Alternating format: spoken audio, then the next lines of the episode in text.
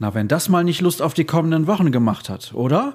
Ein souveräner Sieg mit ein paar Zittersekunden und nochmal jeder Menge Emotionen kurz vor und nach dem Abpfiff. So kann der heiße Herbst starten. In diesem Sinne begrüße ich euch zu BVB Kompakt, eurem täglichen Format mit allen Infos zu Borussia Dortmund. Durch die nächsten Minuten begleitet euch die Stimme von Sascha Start. Schön, dass ihr dabei seid. Wir starten mit einer kurzen Zusammenfassung des Spiels gegen Mainz 05, das vor gut 63.000 Fans fulminant begann. Schon in der dritten Minute nagelte Marco Reus den Ball mit links aus gut 16 Metern unter die Latte. Das Stadion bebte. Danach flachte die Partie etwas ab, die Gäste waren kein ebenbürtiger Gegner. Dennoch ging es, in Anführungsstrichen, nur mit einer 1 zu 0 Führung in die Kabinen. Die erhöhte Erling Haaland dann in der 54. Minute durch einen verwandelten Handelfmeter, bevor Mainz etwas besser in die Begegnung fand. Doch es war ein Fehler von Gregor Kobel bei einem zu kurzen Abstoß, der den Rheinhessen durch Jonathan Burkhardt kurz vor dem Ende den Anschlusstreffer ermöglichte.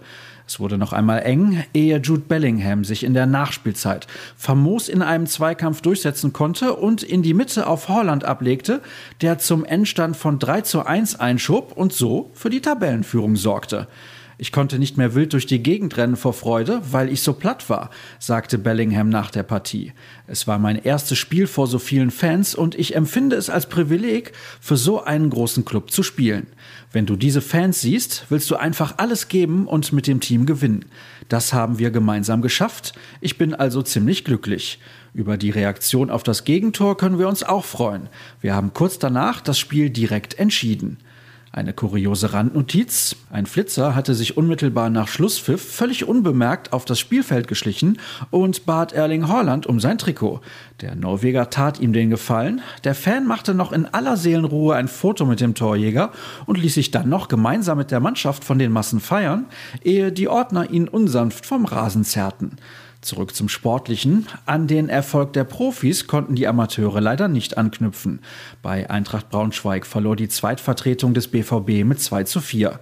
Ein frühes Eigentor von Pfanne glich Pohlmann zwar umgehend aus, aber der Treffer von Meloni zum 2 zu 3 gut eine Viertelstunde vor Abpfiff reichte nicht mehr, um die Wende einzuleiten. Auch die U19 hat gestern um Punkte gespielt. In der A-Jugend-Bundesliga gelang beim Nachwuchs von Arminia Bielefeld ein knapper 2 zu 1 Erfolg. Und wer schoss mal wieder die Tore? Natürlich Julian Reikhoff und Bradley Fink. Wie sollte es auch anders sein? Damit hat die Truppe von Mike Tullberg für den Moment übrigens die Spitzenposition vom Erzrivalen aus Gelsenkirchen übernommen. Was erwartet euch am Sonntag? Die Mannschaft läuft aus und wir dürfen mit dabei sein. Das Ganze nennt sich Spielersatztraining und startet um 10.30 Uhr.